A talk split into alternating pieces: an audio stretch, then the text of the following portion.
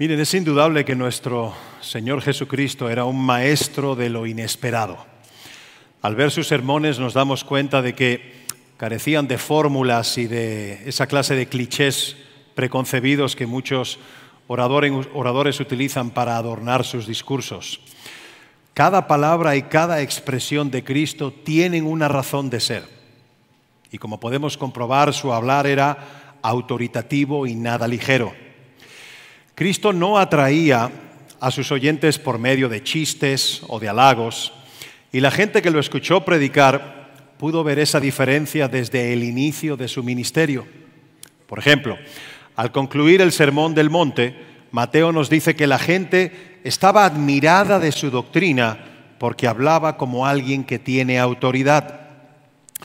Y esa singularidad de Cristo en su predicación la vemos ilustrada en la porción del Sermón del Monte que conocemos como las bienaventuranzas.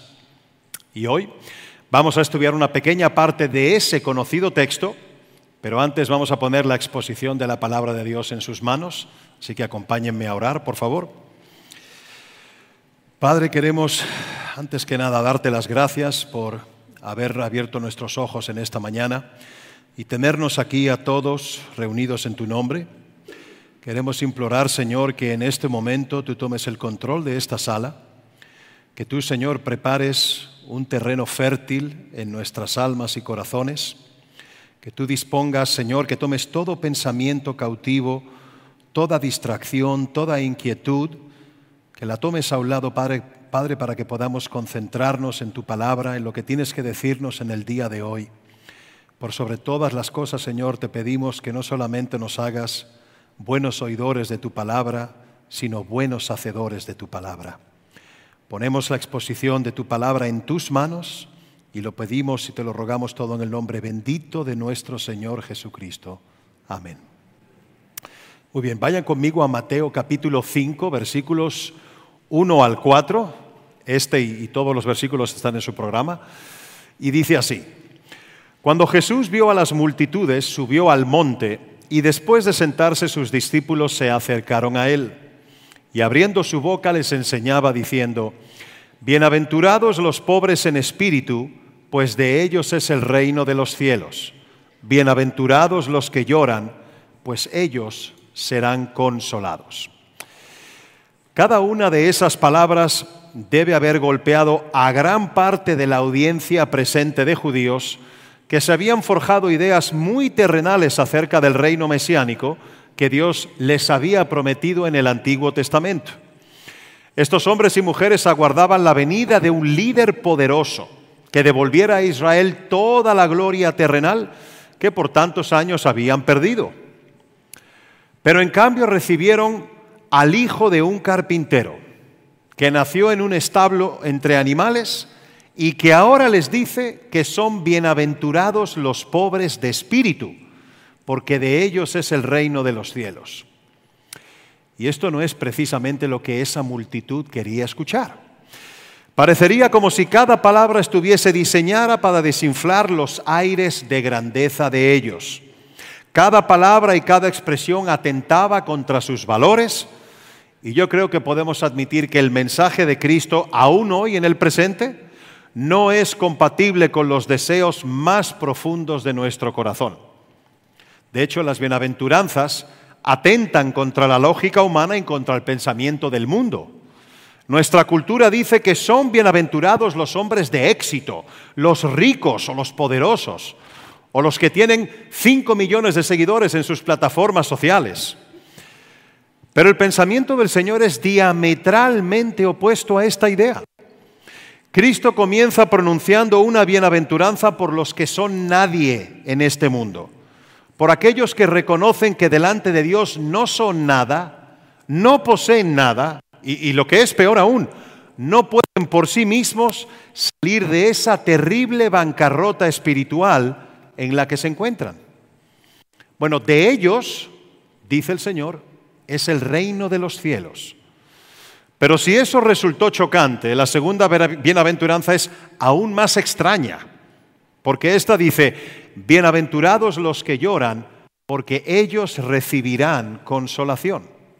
Y repito, esta no es la imagen que el mundo tiene de un hombre bienaventurado, o lo que es lo mismo, un hombre bendecido por Dios. El mundo desea imitar a aquellos que dan la impresión de tener todo bajo control, que no existe ningún problema que ellos no puedan manejar.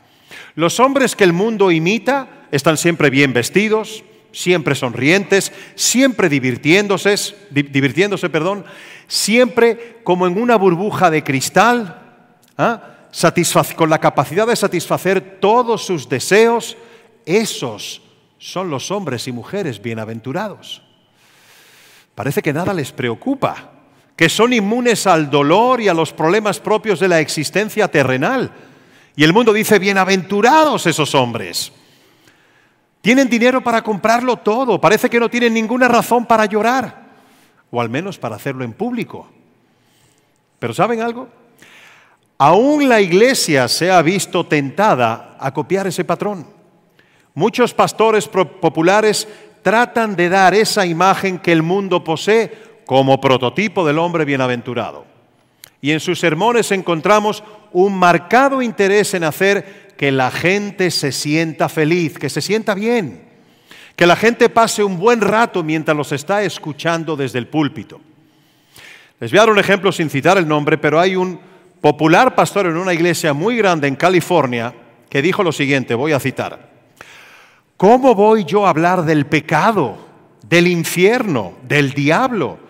A personas que se pasan la semana entera estresadas en su trabajo y vienen a la iglesia buscando un refugio y un poco de paz.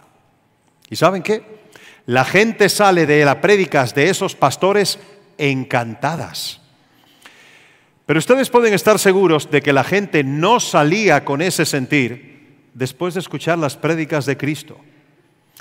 Porque las iglesias no son lugares para entretener a nadie, son lugares para tratar con las almas de los hombres. Almas inmortales que pudiesen estar escuchando esta tarde su último sermón, que podrían estar escuchando ahora la última exhortación de Dios para su vida, o la última enseñanza o la última advertencia. De hecho, no sabemos si alguno de los que estamos aquí ahora se presentará en las próximas horas delante de Dios. Y eso no es un juego. El predicador eficaz capta la atención de los oyentes porque lo que dice toca sus necesidades espirituales más profundas y por ende se sentirán señalados o confrontados con lo que dice la palabra de Dios. Eso fue lo que hizo Cristo durante su ministerio de principio a fin. Él no vino a entretener a la gente, él vino a tratar con sus almas y es evidente que el Sermón del Monte estaba tocando las fibras más íntimas de las necesidades espirituales de esas personas que estaban ahí presentes. Esa multitud oprimida deseaba ser feliz por encima de cualquier otra cosa. Y Cristo les dice, bienaventurados los que lloran, porque ellos recibirán consolación. De hecho, el evangelista Lucas registra esta segunda bienaventuranza de un modo ligeramente diferente en el capítulo 6 de su evangelio. Fíjense lo que dice en el versículo 20. Bienaventurados los que ahora lloráis, porque reiréis. Y luego añade en el versículo 25, hay de vosotros los que ahora reís, porque lamentaréis y lloraréis. Quiero que noten que no hay nada de malo en reír. Lucas dice, en su momento reiréis. Y de hecho en el Salmo 126 queda registrado el gozo que experimentaron los judíos que regresaron de la cautividad de Babilonia a Jerusalén. Y dice el salmista, entonces nuestras bocas se llenarán de risa. Así que no hay nada de malo en reír. Los que siembran con lágrimas segarán con gritos de júbilo. Eso es lo que dice el texto. La risa tiene su lugar indicado en el propósito de Dios, pero Cristo pronuncia una advertencia por la risa de este mundo, por aquellas cosas que hacen al mundo reír y que más bien deberían de hacerlo llorar. Dice Pablo en su carta a los romanos que los hombres del mundo no solamente pecan, sino que se complacen con aquellos que pecan. Así que Cristo no está pronunciando una advertencia por la risa misma, sino por el contexto mundano y pecaminoso por el que fluye esa risa. Los que ríen como el mundo ríen por las cosas que hacen al mundo reír. Y Cristo dice, tarde o temprano lamentarán y llorarán. La bienaventuranza en el reino de los cielos es para los que lloran. Y sí, yo sé que esto es paradójico y definitivamente es contrario al pensamiento del mundo, pero debemos saber que todos aquellos que han nacido de nuevo en Cristo, ahora forman parte de su reino y conocen esta bienaventuranza por experiencia propia. Y algunos pudiesen decirme, pero Sergio, a ver, si son bienaventurados, ¿por qué lloran? Y si lloran, ¿cómo pueden ser bienaventurados? No entiendo eso. Bueno, son precisamente estas dos preguntas las que quiero tratar esta tarde. Y para ello, en primer lugar, veremos este asunto desde un punto de vista negativo. ¿Qué fue lo que no quiso decir Cristo cuando dijo, bienaventurados los que lloran? Luego, en segundo lugar, pasaremos a ver esto desde un punto de vista positivo y explicaremos el significado correcto de estas palabras. Finalmente, veremos por qué son realmente bienaventurados a quienes Cristo describe en este texto. Así que pasemos a ver el punto de vista negativo. ¿Qué no quiere decir el Señor con estas palabras? Miren, podríamos decir que existen tres tipos de llanto o de lloro básicamente. En primer lugar, lo que llamaremos el llanto o el lloro natural, es decir, aquel lloro producido por razones naturales. En segundo, el, segundo, el segundo lloro lo llamaremos el llanto pecaminoso, aquel que viene como resultado de nuestro pecado y de nuestra rebeldía contra Dios.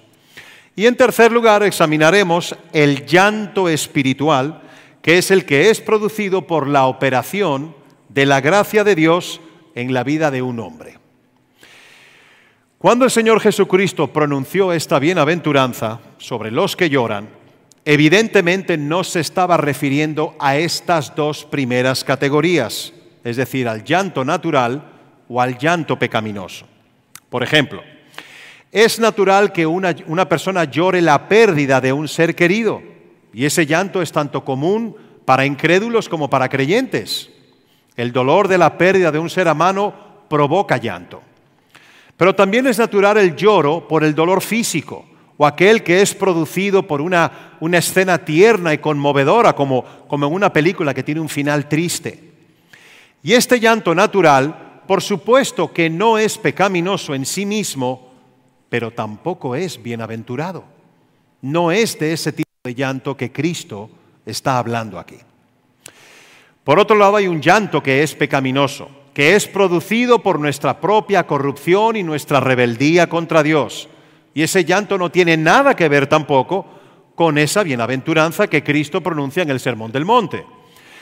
No sé si recuerden algunos de ustedes una historia que hay en el Antiguo Testamento acerca de un hombre de nombre Acab. Cuando Acab vio frustrada su ambición por no poder arrebatar la viña de un tal Nabot, él lloró con rabia. Era un llanto de rabia por no haber podido satisfacer su codicia. De hecho, muchas personas lloran por no poder llevar a cabo sus deseos pecaminosos. Tienen un anhelo, su anhelo es pecaminoso, pero Dios tiene tanta misericordia de ellos que frustra sus deseos. Y entonces lloran. Caín también lloró cuando Dios pronunció juicio sobre él por haber dado muerte a su hermano. Pero la pregunta es, ¿acaso lloraba Caín por haber pecado contra Dios? ¿O acaso lloraba por haber tenido tal envidia contra su hermano hasta el punto de perpetrar, un homicidio? Por supuesto que no. Caín no lamentaba su pecado. Él lamentaba las consecuencias que habían venido sobre él por causa de su pecado. Miren, miren esto. Un hombre ebrio atropella con su coche a otro y cuando se da cuenta de lo que ha hecho llora y lo lamenta. Un traficante de drogas es apresado y al caer en la cárcel sentenciado llora y se lamenta. Muchas personas lamentan el fruto que ha cosechado su maldad, mientras suspiran al mismo tiempo por la maldad misma. Es más, si se les diera la opción de pecar sin cosechar las consecuencias, créanme que pecarían de inmediato. Así que en vez de abandonar su pecado, Caín se aferró a él, pero lamentaba que el juicio de Dios fuese tan severo. Oh, decía él, grande es mi castigo. No decía, grande es mi pecado. No, grande es mi castigo para ser soportado. Porque Caín no veía la magnitud del pecado, sino más bien la magnitud del juicio divino. Eso es un llanto pecaminoso. Y los que lloran así no son bienaventurados. Ese lamento es más bien una maldición y el apóstol Pablo se refiere a este llanto en su segunda carta a los Corintios, en el capítulo 7, versículo 10, lo define como la tristeza del mundo. Y más adelante ahí mismo nos dice que esa tristeza lo que produce es muerte. De hecho, ese fue el lloro de Judas, quien después de traicionar a Jesús fue y se arcó en lugar de buscar arrepentimiento. De manera tal que, como podemos ver, Cristo no está hablando de ninguno de estos dos llantos. ¿Qué es entonces de lo que Cristo está hablando en este sermón del monte? Pasemos a ver ahora el punto de vista positivo. Tomando esta bienaventuranza en su contexto, vemos de inmediato que se trata de un llanto espiritual. Cristo comienza diciendo, bienaventurados los pobres, pero ¿qué pobres? Los pobres de espíritu, los pobres en espíritu. Y después añade, bienaventurados los que lloran. O sea, uno viene como resultado del otro. Aquí hay una secuencia que no podemos perder de vista. El pobre en espíritu tiene ahora una visión de sí mismo que no tenía antes. Él antes pensaba que era meritorio delante de Dios y delante de los hombres. Se comparaba con algunos y veía que aquellos eran más malos que él y eso lo hacía sentirse bien consigo mismo y justificado. Pero un día Dios tuvo misericordia de él, abrió su entendimiento para que comprendiera la santidad de Dios y su justicia, para que él entonces pudiera evaluarse a sí mismo bajo esa nueva luz y entonces algo murió en su interior. Toda su confianza quedó desbastada. El castillo que ese hombre había construido sobre su autojusticia fue totalmente destruido. Y al igual que el profeta Isaías cuando pasó por esa misma experiencia, ahora ese hombre dice, ay de mí, ay de mí. Sí, es, si ese es el carácter de Dios, si Dios es así, yo estoy completamente perdido. Así que ahora este hombre sabe que para ser salvo tiene que depender de la justicia de otro, porque él no tiene justicia propia. Y es comprendiendo esta verdad que abraza a Jesucristo, el justo, quien no solo murió por los pecadores, sino que también ha prometido poner su justicia perfecta en la cuenta de todos aquellos que vienen a Él en arrepentimiento y fe. Pero es al conocer su condición que este hombre ahora llora. Ese llanto es la respuesta emocional involutiva del reconocimiento de nuestra verdadera condición frente a Dios. Y es de ese lloro que Cristo está hablando aquí.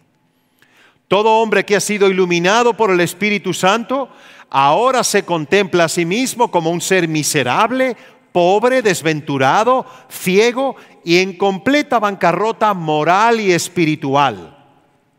Y por ello llorará. Y no necesariamente derramando lágrimas físicas, porque eso ya depende de cómo cada quien ha aprendido a reaccionar frente al dolor. No todo el mundo llora, no todo el mundo llora fácilmente con ese tipo de lágrimas.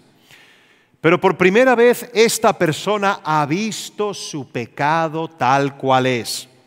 Ha puesto su alma frente al espejo de la justicia de Dios y ha mirado. Ha sufrido de repente un desengaño de sí mismo terrible y ahora se da cuenta de que él no es lo que él pensaba que era. Y por ese dolor llora. Pablo llama a ese dolor la tristeza que es según Dios. Y añade además que esa tristeza nos guía al arrepentimiento. Miren, si se van a llevar con algo de este sermón, llévense con estas palabras. Sin ese dolor por el pecado, no hay un arrepentimiento genuino y sin arrepentimiento no hay salvación. Así que nadie ha traspasado el umbral de esa puerta estrecha de la que habla Cristo, por la que se entra en el reino de los cielos, si no ha experimentado nunca ese santo dolor por su pecado. Nadie. El Espíritu Santo produce esa tristeza en el corazón de todos aquellos que son llamados eficazmente a salvación. Miren lo que dice el profeta Isaías con respecto a esto en el capítulo 61, versículos 1 al 3. Dice el texto, el Espíritu del Señor Dios está sobre mí, porque me ha ungido el Señor para traer buenas nuevas a los afligidos.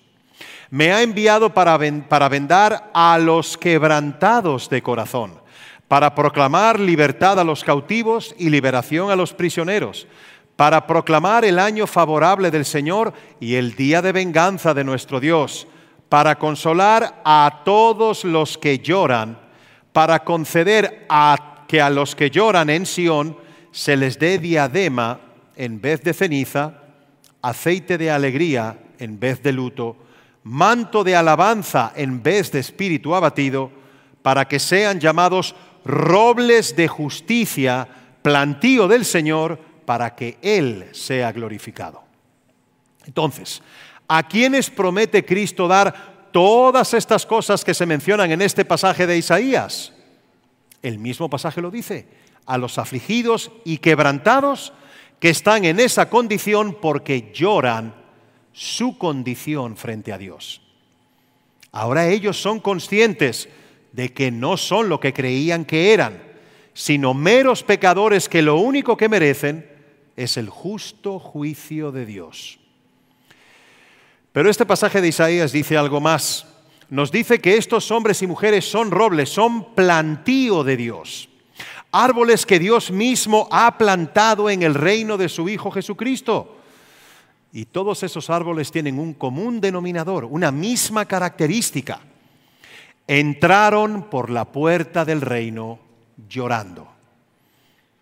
Y los que, tienen, los que no tienen esa característica no han entrado y no han sido plantados por el Padre.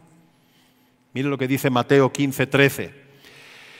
Pero él contestó, refiriéndose a Cristo, toda planta que mi Padre Celestial no haya plantado será desarraigada. ¿Por qué dice Cristo esto? Porque estos árboles a los que él se refiere no glorificarán a Cristo al poseer una visión distorsionada de su propia maldad, porque todavía ven el pecado con ligereza y probablemente estén engañados y en tinieblas en cuanto a la verdadera naturaleza de la fe cristiana, en cuanto a lo que verdaderamente implica seguir a Cristo. Tal vez estas personas asisten a la iglesia con regularidad y se han acercado al Evangelio porque ven en él una forma saludable de vida han ido detrás del estilo de vida de los cristianos o de su forma peculiar de comportarse. La iglesia para ellos es, es como una especie de refugio que los puede guardar hasta cierto punto de la maldad que impera en el mundo. Pero en el fondo ellos aún no han entendido que este es un asunto de vida o muerte, que tenemos una eternidad por delante y necesitamos el Evangelio, pero no como un estilo de vida, sino como una puerta por donde huir de la ciudad de la destrucción. Esto es lo que el apóstol Pablo hace referencia en su carta a los romanos de principio a fin. Pablo no veía en el Evangelio una especie de alcohólicos anónimos o de centro de ayuda integral, porque eso no era una iglesia para Pablo. Fíjense lo que dice Pablo acerca de la iglesia. Vayan a Romanos capítulo 1 versículos 16 y 17 dice el texto, porque no me avergüenzo del Evangelio, pues es el poder de Dios para la salvación de todo el que cree, del judío primeramente y también del griego, porque en el Evangelio la justicia de Dios se revela por fe y para fe, como está escrito, mas el justo por la fe vivirá. Ahora bien, Pablo, ¿por qué necesitamos ser salvados? Y Pablo lo responde en el siguiente versículo, versículo 18. Porque la ira de Dios se revela desde el cielo contra toda impiedad e injusticia de los hombres, que con injusticia restringen la verdad. Ahí tienen el problema. La ira de Dios está sobre nosotros por causa de nuestro pecado. Y es cuando un hombre entiende esto por primera vez que su respuesta emocional evolutiva es llorar. Ahora despierta y su conciencia lo aplasta y le hace llorar por ser consciente de su condición ante Dios. Miren, el principal ídolo de los hombres no son las estrellas de Hollywood o los deportistas más famosos, el principal ídolo de los hombres son ellos mismos. Pero estos hombres de quienes Cristo habla en el sermón de las bienaventuranzas han visto caer su ídolo ante ellos. Ha sido destruido ante sus ojos. Y amigo que estás aquí hoy, te hago la siguiente pregunta. ¿Conoces tú esa clase de tristeza? ¿Tú has experimentado alguna vez esa clase de dolor? Cristo dice que esas personas son bienaventuradas.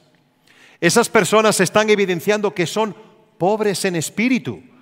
Y al reconocer su bancarrota espiritual serán entonces admitidos en el reino de los cielos. Los otros descenderán a la condenación eterna confiados en su propia justicia. Pero hay algo más en nuestro texto que no debemos pasar por alto. Cristo no dice aquí, bienaventurados los que han llorado. Él dice, bienaventurados los que lloran. No los que lloraron el día de su conversión, sino los que lloran en un presente continuo. Porque esa es una característica que acompañará a los ciudadanos del reino hasta que lleguemos a la presencia de Dios. Y la pregunta natural es, ¿Y por qué causa lloran ahora los cristianos? ¿Por qué se supone que debemos de seguir llorando? Bueno, en primer lugar, los cristianos lloran aún porque saben que todavía son vencidos en ocasiones por el pecado. Saben que aunque ya no practican el pecado, aún así cometen diariamente pecados de omisión y comisión. Y miren, esta es la gran diferencia entre el hipócrita y el creyente. El hipócrita vive encubriendo y justificando su pecado, pero el verdadero discípulo de Cristo llora por él. Son diferentes en sus reacciones. El creyente, llora cuando percibe que dentro de él hay tanta maldad y tanta corrupción. Cuando percibe que la incredulidad o la ambición por las cosas de este mundo o el orgullo tratan de arroparlo y de envolverlo otra vez. Y entonces llega a la misma conclusión que el apóstol Pablo, con un tono de frustración, menciona en Romanos 7:24, cuando dice, miserable de mí, ¿quién me librará de este cuerpo de muerte? Hay momentos que Dios permite que uno vea dentro de su corazón y cuando eso sucede, el cristiano llora, aun si no ha pecado. Llora solamente por saber que Él es capaz de cometer ese pecado aunque no lo haya cometido. Como cuando leemos textos de la Biblia que no entendemos y llegamos un poco a dudar de la bondad de Dios con suspicacia. ¿A quién aquí no le ha pasado eso? Pero el cristiano llora. Ahora bien, el cristiano no solo llora por su pecado, también llora por el pecado de otros. En el Salmo 119, versículo 53, David escribió, me pongo furioso con los perversos porque rechazan tus enseñanzas. Y más adelante en ese mismo Salmo, en el versículo 136, dice, torrentes de lágrimas brotan de mis ojos porque la gente desobedece tus enseñanzas. Mientras más grande es el amor de un hombre hacia Dios, más horror siente al contemplar cómo se multiplica la maldad en este mundo caído. El verdadero cristiano no puede permanecer indiferente, no puede. No puede permanecer indiferente frente a cosas como el aborto, la violencia, la inmoralidad sexual o recientemente el movimiento, transgénero y la guerra contra la familia. El cristiano verdadero no solo siente indignación ante estas cosas, sino también dolor.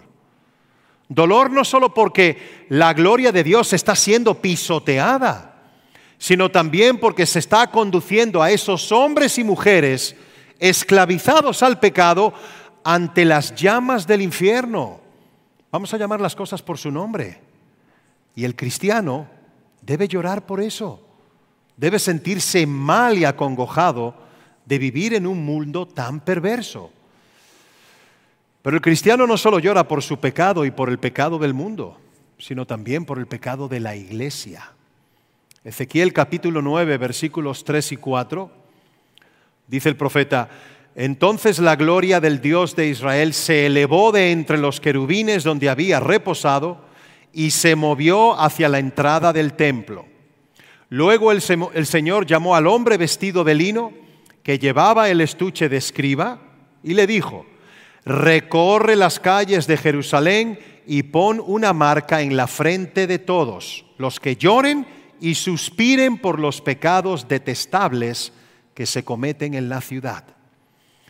No se olviden que Jerusalén era la ciudad amada de Dios y que allí habitaban aquellos que habían entrado en pacto con Dios pero se habían desviado terriblemente en su obediencia y se habían hecho abominables a los ojos de Dios. Pero es en medio de tales circunstancias que un remanente fiel gemía y lloraba, porque su celo por Dios no les permitía permanecer indiferentes mientras el resto del pueblo actuaba de esa manera.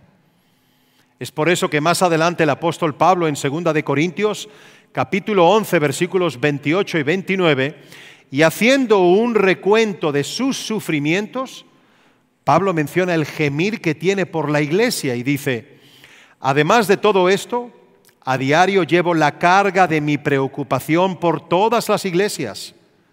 ¿Quién está débil sin que yo no sienta esa misma debilidad? ¿Quién se ha dejado llevar por mal camino sin que yo arda de enojo? Dice Pablo aquí, me causa indignación que algunos cristianos se porten de cierta manera. Y este es el sentir de un hombre fiel cuando ve en la iglesia de Cristo enfriarse, ve, perdón, en la iglesia enfriarse su amor hacia Cristo. Cuando ve que en la iglesia se hacen cosas con ligereza, cuando ve que en los púlpitos no se denuncia el pecado, cuando ve que no se frena el avance de la mundanalidad dentro del cuerpo de Cristo. Todo hombre fiel llora por eso. Llora. Así que como hemos podido ver, los cristianos tienen razones para seguir llorando. No obstante, no podemos perder de vista que nuestro pasaje contiene una nota consoladora. Y esto nos lleva a nuestro último punto que he titulado La promesa del texto. Cristo dijo que aquellos que lloran del modo que hemos descrito son bienaventurados. Pero no por el hecho de llorar, porque al fin y al cabo no somos masoquistas que disfrutamos del sufrimiento. No, no, no, no, no. No es de eso, no es a eso a lo que Dios nos ha llamado.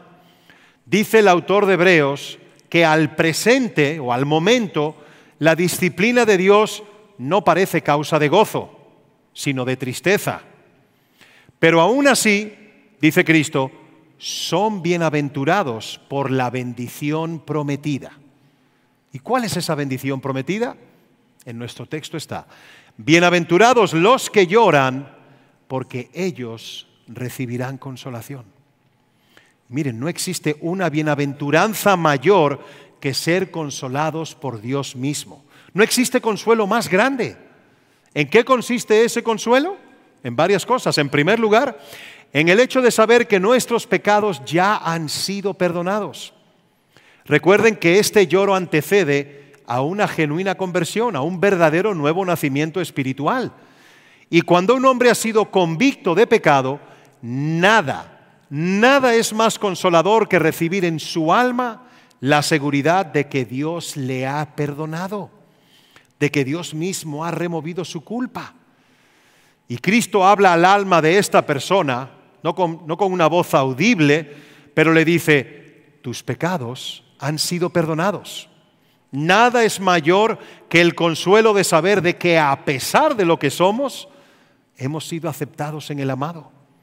Dios ha prometido una y otra vez en las Escrituras que Él no despreciará al corazón contrito y humillado.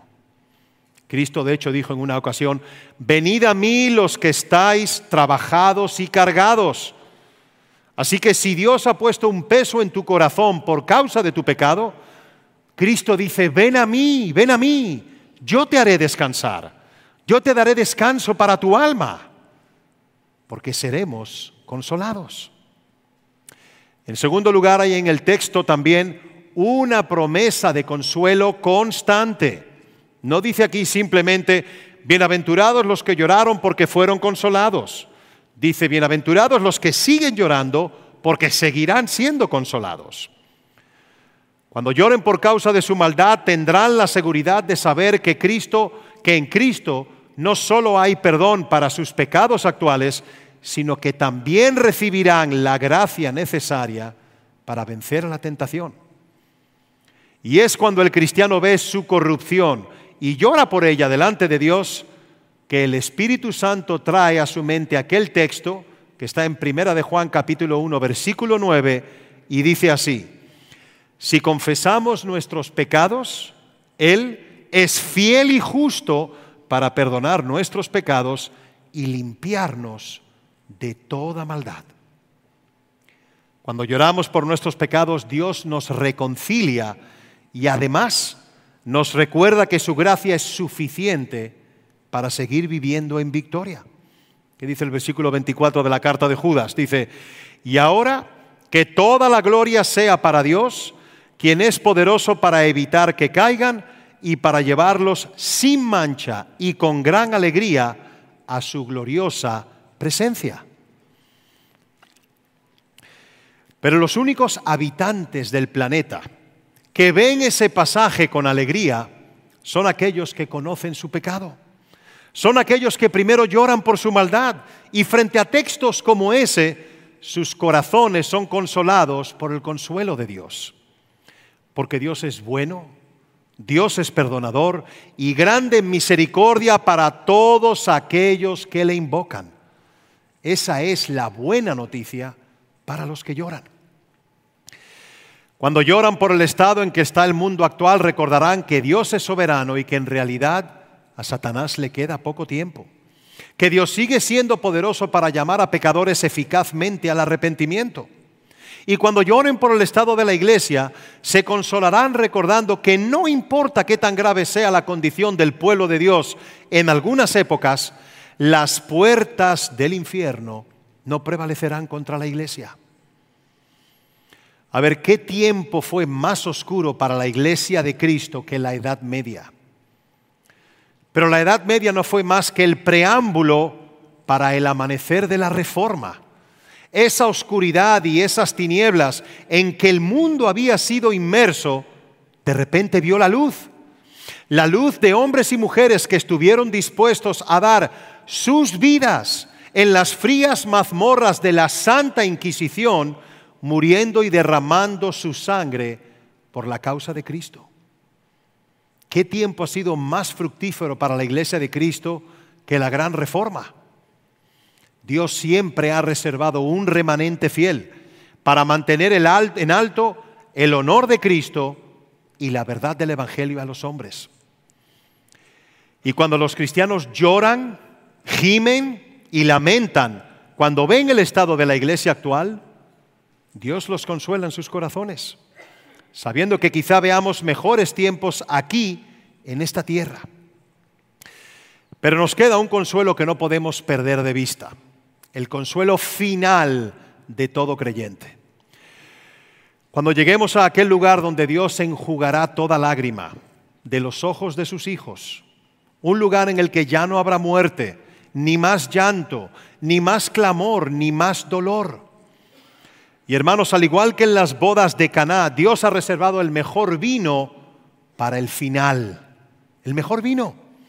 El diablo es como lo describe el mayordomo en el pasaje de Juan 2. Da el mejor vino primero para luego, para luego darte la estocada. Pero Cristo no es así. Él da el mejor vino de último. El mejor vino está reservado para el final. Y recuerdan aquel rico que vivió en deleites carnales de espaldas a Dios y en un olvido total de las realidades eternas. Finalmente fue al infierno donde era atormentado por los siglos de los siglos. ¿Y qué dijo Abraham acerca del mendigo que había estado a las puertas de la casa de este rico, ansiando que cayeran algunas migajas de pan de su mesa? Abraham le dijo al rico, Hijo mío, este ahora es consolado aquí y tú eres atormentado. Tú recibiste tus bienes en vida, Lázaro solamente males, pero ahora este que lloró es consolado aquí. Así que amigo, no hay alternativa. Los que han conocido ese santo dolor por el pecado, también han conocido el consuelo de Dios. Los que disfrutan de la risa y los deleites del mundo de espaldas a Dios como ese rico, lo lamentarán eternamente. No hay alternativa. ¿Y qué podemos pedir nosotros hoy? Podemos pedir que Dios nos dé cordura para tener una perspectiva correcta de estas cosas y que desde ahora comencemos a disfrutar el consuelo divino mientras aguardamos con ansias el glorioso consuelo final. Vamos a orar. Amado Padre, te damos, eh, Señor, las gracias por la claridad y la contundencia que hay en tu palabra. Queremos pedirte, Señor, que todas estas semillas hayan caído en un terreno fértil, que nuestra carne y nuestra mente, Señor, condicionada por la cultura actual, no ponga un impedimento, Señor, para que hagamos un autoexamen, para que reflexionemos, Señor, sobre nuestra verdadera condición ante ti. Para los que somos creyentes, Señor, que esto sirva de exhortación para empujarnos hacia una vida de santidad, para permitirte que tú nos transformes desde adentro hacia afuera, para que huyamos del pecado, Señor, y para que cada día seamos más como Cristo. Y te ruego, Padre, para aquellos que están aquí sin Cristo, aquellos que no te conocen, mi oración es que estas palabras, Señor, sirvan como un llamado, como una sirena, Señor, como una luz roja de emergencia para que recapaciten, Señor, por el camino por donde van transitando. Que vean las señales, Señor. Que ignoren las señales del mundo y que vean la señal, Padre, que tú das acerca del juicio final y acerca de la oportunidad que hay de arrepentimiento y de reconciliación contigo cuando vayan a Cristo. Mueve sus corazones, Señor, para que vayan a los pies de la cruz, para que confiesen sus pecados para que decidan, Señor, entregarte el control de su vida y para que desde ese momento te, te sienten a ti en el trono y te sigan por siempre. Esa es nuestra oración en esta tarde, Padre. Te damos gracias por el día de hoy. Te rogamos que nos despidas a nuestros hogares, Señor, que podamos pasar un, buen resto del día con nuestros familiares y seres queridos. Y te damos a ti toda la honra y toda la gloria porque solamente tú eres digno. Te pedimos y te agradecemos estas cosas en el nombre bendito de nuestro Señor Jesucristo. Amén.